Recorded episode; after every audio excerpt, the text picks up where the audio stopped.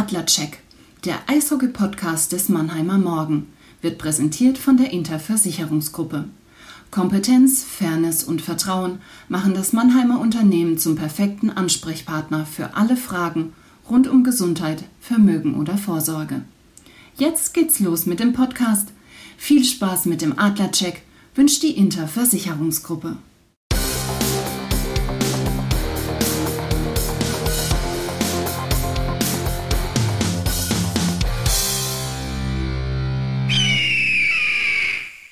Das Eröffnungsbully, der Puck fällt. Einen wunderschönen guten Morgen, guten Mittag und guten Abend. Der Adlercheck hier, der Eishockey-Podcast des Mannheimer Morgen. Mein Name ist Philipp Köhl und wie es beim Kufensport so ist, ist es natürlich auch hier beim Podcast so. Keine One-Man-Show. Deswegen begrüße ich meinen Kollegen Christian Rotter. Hi Christian. Ja, servus Phil. Schön, dass wir mal wieder zusammen sind. Absolut. Und ich würde sagen, es ist viel passiert am ersten Saisonwochenende. Deswegen legen wir gleich mal los, oder? So ist es. Back, Jack. Unser Rückblick. Ja, Christian, die ersten zwei Saisonspiele sind gespielt. Die Adler haben zu Hause den Home Opener gehabt gegen Schwenningen und dann direkt das, ja, zumindest kräfteverhältnismäßige Spitzenspiel in München. Zwei Teams, die dann auch schon die ersten beiden äh, Spiele verloren haben. Aber lass uns doch mal vorne anfangen. Du hast äh, beide Spiele redaktionell begleitet. Was ist dein Eindruck vom Wochenende, speziell jetzt auch erstmal mit Blick auf Schwenningen? Ja, lass uns chronologisch bei Schwenningen anfangen. Das Beste an dem Spiel, wenn man es flapsig ausdrücken will, es sind die zwei neuen Trailer, die die, die Adler haben. Einmal diesen History-Trailer und einmal den neu aufgelegten Trailer, ne, der so die, die Stimmung nochmal kurz vorm ersten Bully anheizen soll. Aber nee, jetzt mal im Ernst, ähm, war natürlich schon eine Enttäuschung, äh, dass die Adler gegen einen ihrer Lieblingsgegner, das muss man ja auch sagen, Schwenningen, wenn du die, dir die Bilanz gerade zu Hause anschaust, haben wirklich sehr viele Spiele gewonnen. Dann hast du gleich beim ersten Spiel über 10.000 Zuschauer im Stadion. Das war ja auch so eine Frage keine Maskenpflicht mehr. Du hast natürlich einige Fans verloren. Die Adler haben da im Sommer sehr viel investiert, also nicht nur monetär, sondern auch in dieser Marketingkampagne. Und dann waren es über 10.000, dann gehen sie mit einer Niederlage nach Hause. War natürlich nicht so schön. Wobei man natürlich auch sagen muss, äh, die Mannschaft von Trainer Harold Kreis, die, die Schwenninger Wildwings, die sind natürlich mit den Mannschaften aus den vergangenen Jahren nicht mehr zu vergleichen.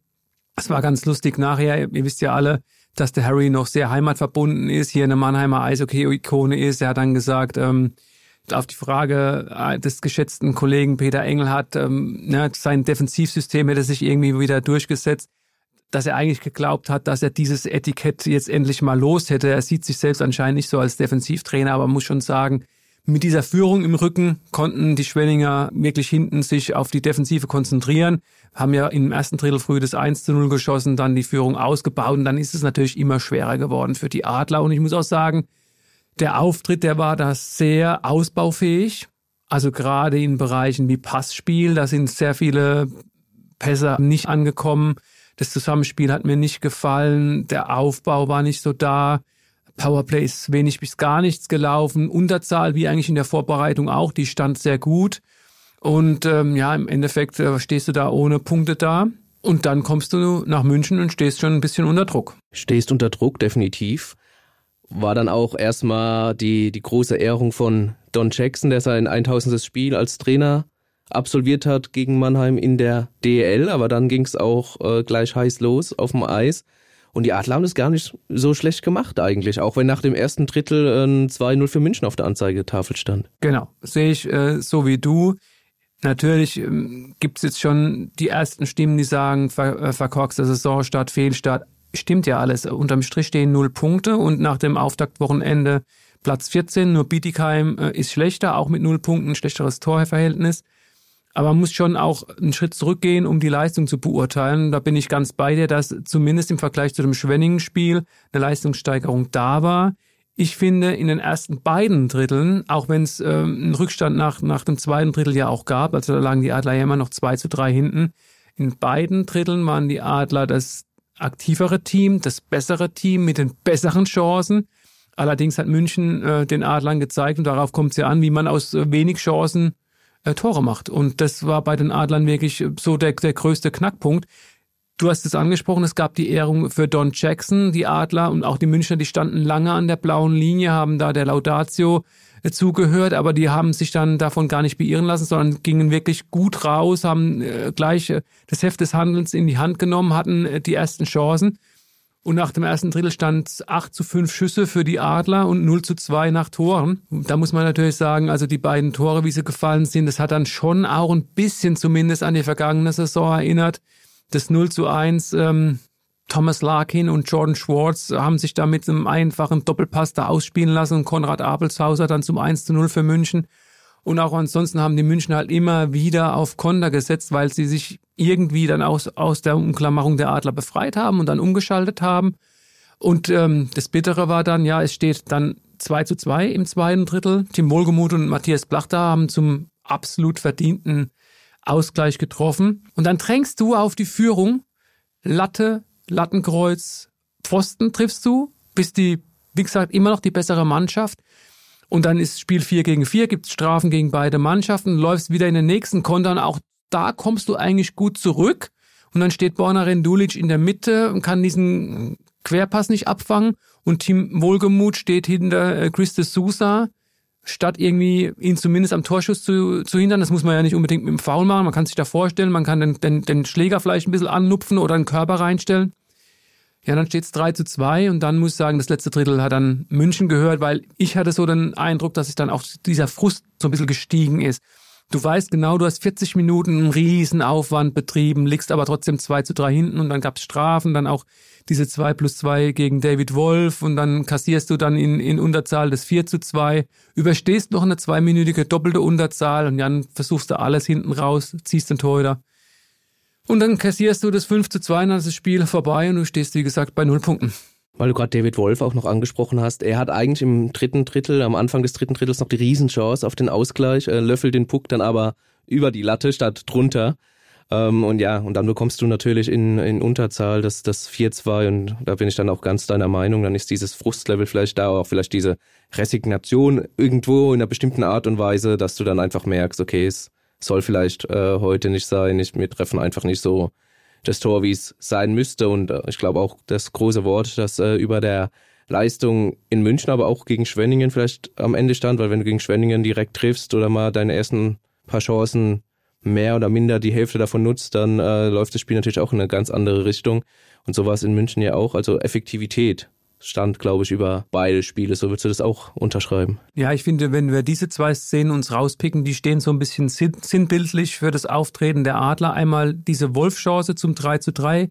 Aus Nahdistanz löffelt er drüber. Gut, es war meines Erachtens ein Rückhandschuss. Da ist die Biegung beim Schläger anders, ist ein bisschen schwieriger. Aber das ist die Riesenkiste zum, zum 3 zu 3. Und vorher hast du bei Team Wohlgemut diese, dass er nicht da so in der Verteidigung so griffig ist. Die beiden Szenen würde ich einmal für die Offensive, einmal für die Defensive sinnbildlich herausstreichen. Jan Axel Alavara war ja auch in der ersten Drittelpause Interviewgast bei Magenta TV und er hat die, sich die ersten beiden Gegentore angeschaut und ich meine, er hätte die Worte lazy backcheck benutzt, also man kann das als faul oder schlampiger, schlampiges Zurückkommen ne, ähm, übersetzen und das war schon der Punkt, warum du nach dem ersten Drittel 0 zu 2 zurückliegst. In der Vorwärtsbewegung viel Aufwand, aber kein Ertrag. Und in der Rückwärtsbewegung vielleicht nicht den Aufwand, den du hättest betreiben müssen, um diese beiden Tore zu verhindern. Und dann war natürlich Felix Brückmann da auch irgendwo der, der unglücklichste Mann da, kriegt fast nichts auf den Kasten und er muss, muss dann trotzdem zweimal hinter sich greifen. Ja, und daran haben die Adler dann auch gearbeitet in dieser Woche, aber ich würde sagen, da gehen wir direkt zum nächsten Punkt über. Vorcheck. Wir schauen voraus. Ja, Phil, und das ist natürlich äh, der große Vorteil, wie wir diesen Podcast jetzt neu angehen. Wir zeichnen nicht mehr montags auf, sondern wir versuchen es zumindest so durchzuziehen, mittwochs aufzuzeichnen, alle zwei Wochen. Du kommst direkt aus dem Training hier ins Podcaststudio. Ohne Mittagessen, ohne alles bist sofort hierher. Wir haben den Micha geholt, unseren Tontechniker, und jetzt zeichnen wir auf. Ja, vielleicht erstmal beim Line-Up. Wir haben auch so ein bisschen, können wir vielleicht nochmal drüber sprechen, diese Jungen, ne, wie viel Eiszeit haben die Jungen, wie haben die eingeschlagen?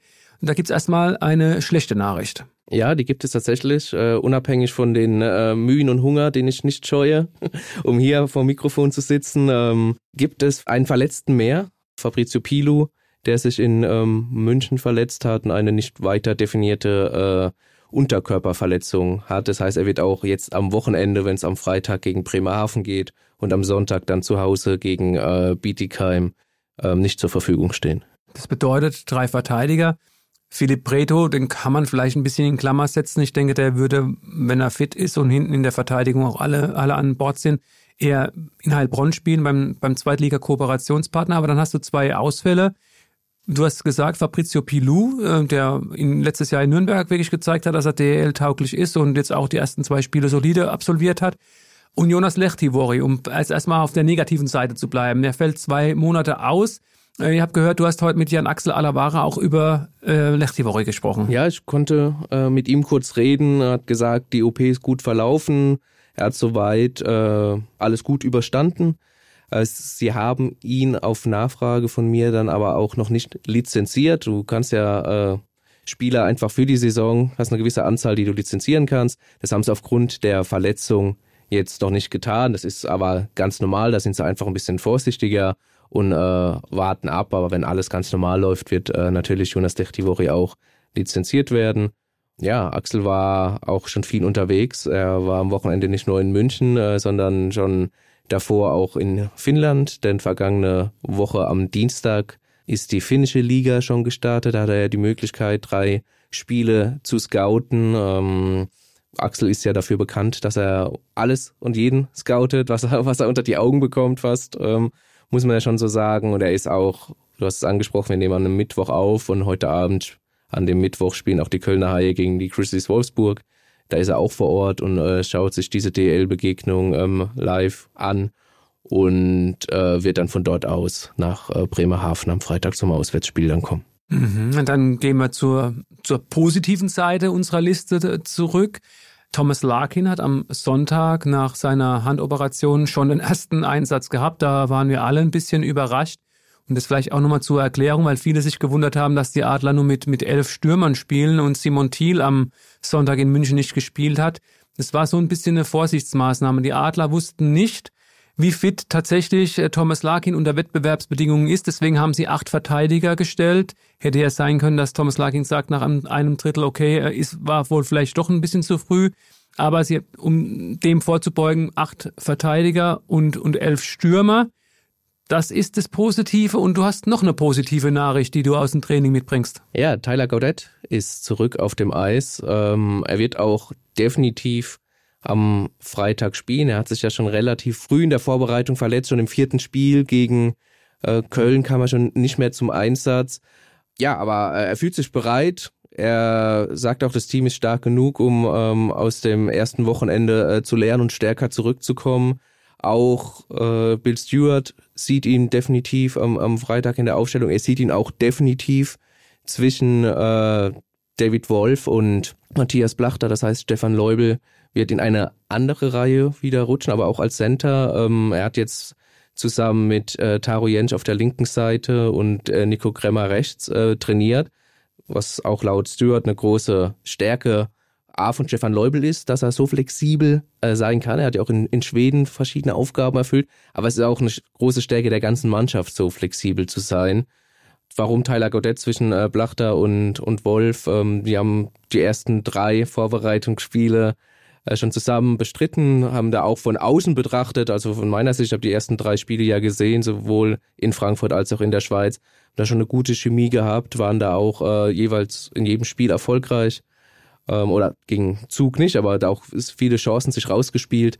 Und ähm, so saß äh, Bill Stewart auch, dass er sagte, er hat, die haben eine super Chemie schon mal gehabt in der Vorbereitung und da wollen sie jetzt anknüpfen. Und ähm, ja, er ist auch sehr froh, dass äh, Gaudet wieder zurück auf dem Eis ist. Und ich glaube auch persönlich, äh, dass er dem Adlerspiel sehr, sehr gut tun wird, äh, durch seine Torgefährlichkeit, äh, direkt halt auch vor dem Tor zu stehen und auch äh, seine spielerische Klasse aber klar ist auch, er war jetzt ein paar Wochen raus. Er wird dann auch, auch wieder brauchen, um auf seine Topform natürlich zu erreichen. Oft ist es ja so, du kommst zurück, hast dann meistens ein sehr gutes Spiel oder überraschend gutes Spiel dafür, dass du so lange draußen warst und dann musst du dich erstmal wieder ein bisschen eingrooven, einpendeln, deinen Rhythmus finden und dann, äh, ja, wie gesagt, das glaube ich auch, aber ist auf jeden Fall schön für die Adler, dass äh, Tyler Godet wieder zurück auf dem Eis und dann auch wieder in der Aufstellung ist. Es drängen sich mir zwei Nachfragen oder, oder auch Feststellungen ähm, auf. Die eine ist, Du hast gesagt, wenn ich richtig verstanden habe, Nico Kremmer bei Leubel und Jentsch. Das bedeutet Kremmer nicht mehr bei Schwarz und Dors. War ja auch in München teilweise schon so der Fall, dass Rendulic da immer reingerückt äh, ist. Ist das jetzt so, dass das äh, Bill Stuart Borner da ausprobiert? Ja, definitiv. Also so die äh, Eindrücke vom Mittwochstraining, dass äh, Rendulic mit äh, Schwarz und äh, Dors trainiert haben und äh, die vermeintlich nominell vierte Reihe äh, war dann mit Wohlgemut Markus Eisenschmidt und Luca Tosto. Und äh, das, der andere positive Effekt, ähm, auch das hast du angesprochen, natürlich kommt mit Tyler Goddett ein Sender zurück. Das bedeutet, einer, der bis jetzt Mittelstürmer gespielt hat, kann auf die Außen gehen. Und ähm, das wird Taro Jentsch treffen, wobei man ganz klar sagen muss, er sieht sich selbst auch eher als Außenstürmer. Also das ist jetzt eher für ihn vielleicht sogar eher positiv. Das hat er uns ja in einem großen Saison-Vorschau-Interview gesagt, als er da aus Iserlohn gewechselt ist nach Mannheim dass er sich tatsächlich als, als Außenstürmer sieht, weil er noch nicht so diese Muskelmasse hat, die du dann tatsächlich auch als Sender gut gebrauchen kannst. Er hat aber auch auf der Center-Position jetzt in den zwei Spielen, wobei er da auch ab und zu mal auf die Außen ausgewichen ist, gerade in, gerade in München, als sie nur mit elf Stürmer gespielt haben. Ähm, aber er hat in beiden Spielen, ähm, nicht nur weil er das Tor geschossen hat in, gegen Schwenningen, äh, gute Leistungen gezeigt. Äh, das hat Bill Stewart bei der Pressekonferenz so auch nochmal bestätigt, äh, dass er ihn auch gut oder stark gesehen hat. Und ähm, ja, er wird jetzt äh, auf den Außen festspielen, erstmal, zumindest mal für Freitag. Und äh, ich bin mir sicher, da machen die Adler nichts verkehrt und man wird allgemein noch äh, Freude an Taro Jensch haben. Die Frage, die sich jetzt auch nach dem äh, Auftaktwochenende aufdrängt, ist, haben die jungen Spieler genügend Eiszeit? Ja gut, Fabrizio Pilu war ja Nummer 6 am Freitag gegen Schwenningen. Ich fand, da hat er gut Eiszeit gehabt. Arkadius Jambor natürlich nur mit, mit, mit vier Wechseln äh, gegen München, auch nachdem sich Pilo verletzt hat. Ich glaube, beide, klar, Pilo verletzt, aber Jambor auch nicht mehr auf dem Eis im, im letzten Drittel. Aber man muss auch sagen, die ähm, Adler sind ja mit fünf U23-Spieler in, in die Spiele gegangen, also zumindest gegen Schwenningen, mit äh, Arkadius Jambor, mit Fabrizio Pilu, mit Taro Jent, Luca Tosto und Simon Thiel. Da verteilt sich dann ja auch ganz zwangsläufig die Eiszeit, ne? Na klar, und du hast natürlich die, die, die vierte Reihe gehabt mit, ähm, mit Taro Jensch, mit äh, Simon Thiel und Tosto, die tatsächlich im, im Heimspiel gar nicht so oft äh, zum Einsatz kamen, auch Arkadius Jumbo, aber ich fand es, wenn sie auf dem Eis waren, haben sie es ordentlich gemacht und es war okay ähm, und äh, haben dann in München auch schon ein bisschen mehr bekommen, außer jetzt die Verteidigung. Und die haben es auch bestätigt, aber das, das ist ja auch ein Prozess. Also du musst ja auch sehen die, die Adler lagen dann auch hinten, haben es dann mehr auf ihre routinierten Spieler gesetzt, dass die das Ruder rumreißen, statt vielleicht alle vier Reihen durchlaufen zu lassen. Das ja, ist eine Entscheidung vom, vom äh, Coach-Team, das nachvollziehbar ist, das vielleicht der eine oder andere auch anders macht, aber ähm, die haben sich jetzt für die Variante entschieden und ich denke, dass sie über die Spielzeit hinweg noch ähm, mehr Eiszeit bekommen werden, gerade wenn es dann auch auf dem Eis positiver läuft was äh, Scoring angeht. Ich habe Zahlen mitgebracht. Fabrizio Pilou in den ersten beiden Spielen im Schnitt 11 Minuten Eiszeit knapp. Taro Jens 10, ähm, Arkadiusz Chambua 6, äh, Luca Tosto 5 Minuten 12 Sekunden. Simon Thiel, wie gesagt, haben wir ja schon jetzt mehrfach besprochen, hat am Sonntag in München dann nicht mehr gespielt. Und ich habe Vergleichswerte. Ich denke, ähm, das ist auch immer wichtig, wenn man so eine Thematik aufmacht, dass man mal guckt, wie es andere Vereine machen. Ähm, da ist tatsächlich so, äh, ich habe jetzt mal bei den Großen geguckt, weil es ja auch klar ist, ne, wenn ein Low-Budget-Team hat vielleicht dann mehr Plätze oder qualitativ hochwertigere Plätze für so U23-Spieler. Ich habe jetzt also mal geschaut bei, ähm, bei Berlin. Der Barinka 12 Minuten, Eiszeit Nienhus 6,48. Das ist ja nur auf ein Spiel basierend, weil die am äh, ja, spielfrei hatten. Erik Mick, komplett anders. Der hatte 21 Minuten Eiszeit. Also das ist wirklich ein großer Unterschied. Ansonsten Wolfsburg hat Schinko mit zwölf Minuten Eiszeit ähm, als Eiszeitleader der U23. Chostamanski bei den Straubing Tigers auch nur 10,54. Also ich finde, wie gesagt, Erik Mick ist ein, ein Beispiel in Berlin, der herausragt. Aber ansonsten ist es ein ähnliches Niveau. Genau, wobei man bei Eric Mick auch sagen muss, der hat in der vergangenen Saison natürlich so ein bisschen sein, man sagt es schön auf Englisch, sein Breakout-Year gehabt, also da so seinen Durchbruch gehabt. Und ähm, der ist da äh, jetzt gerade nach dem äh, Weggang von Kai Wissmann da voll und ganz äh, akzeptiert und äh, was man aus Berlin hört und äh, etabliert vor allem auch. Und daher ähm, verwundern mich jetzt seine Eiszeiten jetzt nicht, weil er auch jetzt schon, glaube ich, im dritten oder vierten DL ja mittlerweile ist und wie gesagt, äh, vergangene Saison da auch den, den großen Durchbruch dann hatte. Mhm. Und ähm, ein, ganz, ein ganz anderes Standing hat als jetzt Jungs, die vielleicht ihr erstes volles Profi in Mannheim absolvieren, mehr oder minder. Eine Ergänzung noch von meiner Seite. Ähm, du hast es richtig schon angedeutet. Bill Stewart hat ja seine Führungsspieler auch so ein bisschen angepiekst nach der Niederlage am Freitag gegen Schwenning. Er hat gesagt, unsere besten Spieler müssen die besten Spieler auf dem Eis sein. Und das waren sie gegen Schwenning nicht. Taro Jensch hat das 1 zu 2 geschossen. Und er hat auch gesagt, natürlich wollen wir nicht mehr so eine Kabine haben wie vor, vor einem Jahr.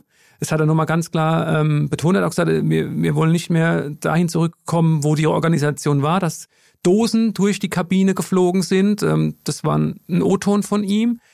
Aber, und er hat auch gleichzeitig ähm, das andere gesagt, natürlich ändert es nichts daran, dass wir unsere Leistungsträger herausfordern. Ich glaube schon auch, dass die viele Eiszeit der Leistungsträger in diesem Münchenspiel ein bisschen die Konsequenz aus dem, aus dem Freitagsspiel gegen Schwenning war. Da hat er von seinen Leistungsträgern zu wenig gesehen. Am Sonntag fand ich, paar haben bestimmt noch Luft nach oben, Nigel Dawes zum Beispiel. Ähm, ich, mir hat zum Beispiel Plachter und Wolf haben mir gut gefallen. Die hätten sich äh, mehr Tore verdient gehabt. Es sind noch die, bei denen noch mehr kommen muss. Aber auch das erklärt sich wieder, wie gesagt, daraus, dass am Freitag eben ein bisschen zu wenig gekommen ist. Lass uns doch nochmal auf äh, Freitag schauen, auf äh, Bremerhaven. Du spielst in Bremerhaven, das ist immer unangenehm. Ja, musst da jetzt quasi liefern, bist fast schon gezwungen zu liefern, um einfach mal drei Punkte auf dem auf dem Konto zu haben. Und ich habe da. Und Bremerhaven hat die ersten zwei Spiele gewonnen. Ja, Bremerhaven kommt mit ganz viel, äh, was heißt kommt, hat ganz viel Selbstvertrauen, tritt hier mit äh, breiter Brust auf. Man trifft auch auf einen Ex-Adler äh, in der Defensive mit äh, Moritz Wirth, der auch, ähm, wenn wir gerade davon haben, relativ viel Eiszeit äh, abgespult hat in Bremerhaven in den ersten beiden Spielen.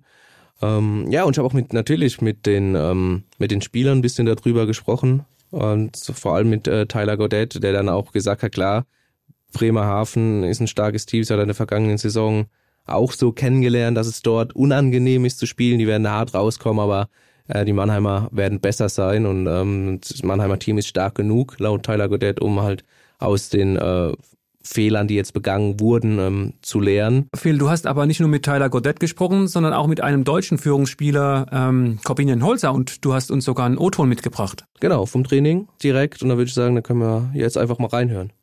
Ja, erstes Wochenende ist rum. Äh, Leistung war ja in vielen Bereichen ansprechend, leider äh, keine Punkte eingefahren. Wie hast du jetzt die Stimmung erstmal so wahrgenommen in, in der Woche bisher? In der jetzigen Woche nach ja. den zwei Spielen, oder ja? Ähm, müssen wie gesagt, ich glaube, wir haben einen guten Job gemacht, jetzt äh, die ersten paar Tage wieder zurück, dass wir die Sachen anschauen, die wir nicht so gut gemacht haben, ähm, jetzt im letzten Spiel. Und wir haben aber auch sehr, sehr viele gute Sachen gemacht und äh, die haben wir uns auch angeschaut und deswegen müssen wir das alles irgendwie so in einer bestimmten Perspektive halten. Das war klar, wir haben äh, jetzt keine Punkte geholt, aber ich denke, wir haben speziell jetzt in München eine sehr, sehr große Steigerung drin gehabt im Spiel, wie wir gespielt haben.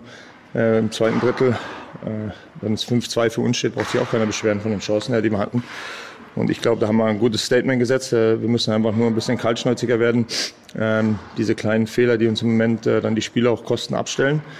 Und äh, ja, positiv bleiben, das ist das Wichtigste. Hier kommst du schnell in eine negative Spirale rein. Deswegen musst du schauen, dass du ähm, die, die Sachen in eine Perspektive hältst, wie ich gerade gesagt habe, und äh, die positiven, positiven Sachen mitnimmst. Und äh, wir haben noch 54 Spiele, glaube ich. Und äh, ja, da gibt es noch einiges zu holen. Absolut. Ähm, die Kabine ist ja auch sehr, sehr erfahren. Ihr habt auch den einen oder anderen Jüngeren dabei, die es vielleicht jetzt so noch nicht erlebt haben, auch äh, gerade wenn du von den Jungadlern hochkommst. Äh, spricht man mit denen dann noch mal ein bisschen mehr in so einer Woche oder lebt man das einfach vor? Nee, ich glaube, immer viel reden ist, ist, ist zwar auch gut, aber du musst einfach Taten folgen lassen auch irgendwann. Äh, speziell wenn du, wenn du in einer Situation bist, äh, wo du jetzt ein paar Spiele verloren hast oder den Anfang ein bisschen, äh, ich sag's mal, gut Deutsch verkackt hast, ähm, dann musst du einfach schauen, dass du rausgehst im Training und äh, egal wie das Spiel jetzt am Sonntag war, klar haben wir gut gespielt, aber am Ende haben wir null Punkte geholt und äh, da musst du einfach rausgehen, im Training hart arbeiten, äh, die Kleinigkeiten richtig machen und das eher vorleben als wie viel reden, weil reden ist immer leicht. Ähm, äh, klar gehört das auch dazu, aber in solchen Situationen finde ich immer wichtiger, dass man rausgeht, die Sinne schärft und im Training nochmal zwei, drei Prozent drauflegt und äh, dann für Freitag äh, bereit ist, dass wir da dann äh, die ersten Punkte holen. Du hast gesagt, Freitag bereit sein. Äh, es geht nach Bremerhaven, gibt angenehmere Gegner auswärts äh, als Auswärtsteam. Äh, ja, was, was für ein Spiel erwartest du da?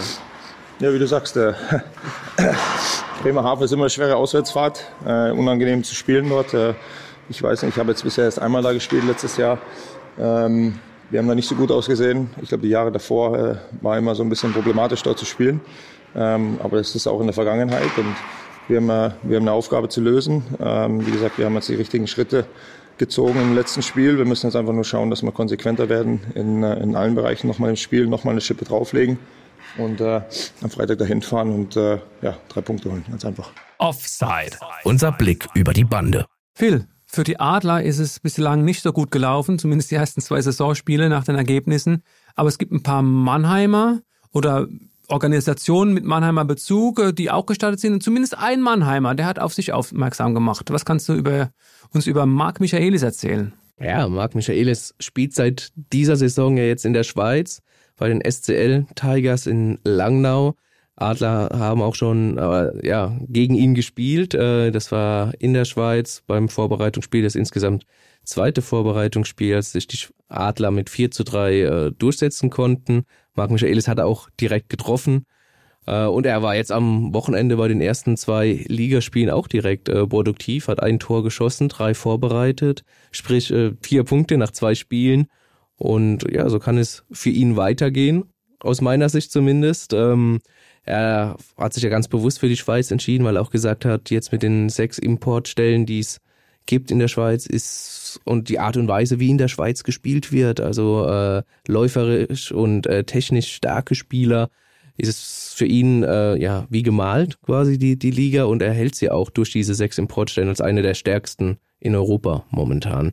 Und da gleich so abzuliefern, ähm, freut einen sehr, vor allem mit dem Hintergrund, ähm, dass er in der vergangenen Saison oder in den vergangenen Jahren fast schon äh, viel Verletzungspech hatte. Das hat schon auf dem College angefangen, war dann in seinem ersten Jahr bei oder ja bei seinem Jahr bei den Vancouver Canucks nicht anders, wo er nur 15 Spiele bestritten hat und jetzt in der vergangenen Saison äh, bei den Toronto Marlies in der AHL ähm, auch nur ganz wenig Spiele bestreiten konnte, verletzungsbedingt eben und ähm, da wünscht man ihm natürlich so eine erfolgreiche und vor allem äh, verletzungsfreie Saison. Ja, das war jetzt wirklich erfolgreich aus Mannheimer Sicht. Jetzt müssen wir aber dann auch wieder den Bogen spannen zu den Heilbronner Falken aus der DL2. Kooperationspartner, auch die Falken, sind mit zwei Niederlagen in die Saison gestartet. Hast du so ein bisschen Einblick, wie, wie die, ähm, ja, die Mannheimer Leihgaben, die Förderlizenzspieler, die sich da bislang äh, präsentiert haben? Soweit äh, kamen alle zum Einsatz, außer halt äh, Philipp Reto, der äh, noch verletzt war konnte sich aber jetzt keiner äh, aufs Scoring Board ähm, eintragen. Also es hat keiner eine Vorlage oder ein Tor geschossen von, von den Förderlizenzspielern.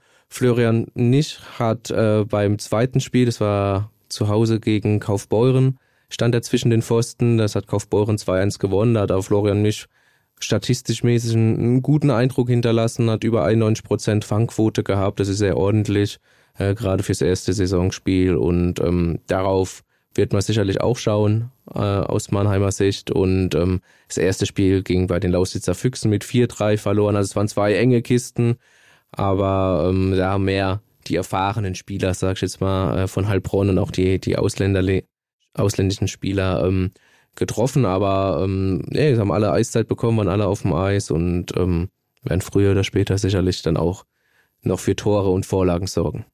Und damit, Christian, werden wir auch schon am Ende unserer heutigen Episode angekommen. Für euch, liebe Hörerinnen und Hörer, heißt es wie immer, wenn euch gefällt, was ihr hier hört von äh, Christian Rotter und mir, dann könnt ihr uns natürlich sehr gerne ein Like da lassen. Wir würden uns freuen. Das geht zum Beispiel bei Spotify, bei Apple Podcast oder dieser. Ähm, klasse wäre es natürlich auch, wenn ihr uns unter mannheimer-morgen.de slash podcast abonnieren würdet. Und ähm, Feedback äh, könnt ihr uns auch gerne geben per E-Mail an äh, podcast.mamo.de. Da freuen wir uns auch gerne mit Fragen, Feedback oder ähnlichem.